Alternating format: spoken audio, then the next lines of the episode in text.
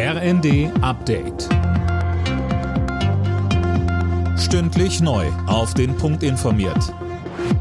Ich bin Dirk Jostes. Guten Abend.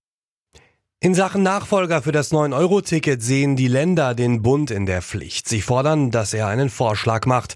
Außerdem wollen sie zusätzliche Milliardenhilfen für den öffentlichen Nahverkehr, damit die Ticketpreise nicht steigen. Bundesverkehrsminister Wissing will erstmal andere Dinge klären. Was wollen wir vereinfachen? Wie können wir die Digitalisierung nutzen, um die Tickets attraktiver zu machen?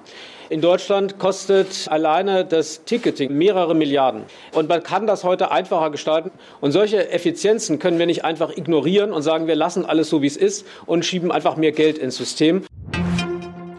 Änderungen an der Gasumlage könnten sich schwierig gestalten. Grund sind verfassungsrechtliche Hürden, so das Wirtschaftsministerium. Die Regelungen sollen nochmal überprüft werden, damit wirklich nur Energiekonzerne Geld aus der Umlage bekommen, die darauf angewiesen sind. Vermieter dürfen ihren Mietern trotz steigender Preise das Gas nicht einfach abdrehen. Das hat das Verwaltungsgericht Frankfurt entschieden. Tim Britztrup hat die Details. Die Versorgung mit warmem Wasser gehört demnach zu den Mindeststandards. Das Verwaltungsgericht bestätigte damit die Entscheidung der Stadt Frankfurt am Main. Geklagt hatte ein Vermieter, der seinen Mietern die Gasversorgung gekappt hatte, um sie vor den steigenden Kosten zu schützen.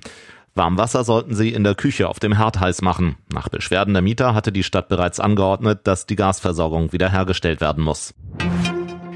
Der Pharmakonzern Moderna verklagt seine Konkurrenten Pfizer und BioNTech. Moderna wirft den beiden Unternehmen vor, bei der Entwicklung ihres Corona-Impfstoffs Technologie von Moderna verwendet zu haben. Die sei aber patentiert. In der Fußball-Europa League bekommen es die deutschen Teams mit machbaren Gegnern zu tun. Freiburg trifft auf Piräus, Karabakh und Nantes, Union Berlin auf Braga, Malmö und Saint-Gilloise.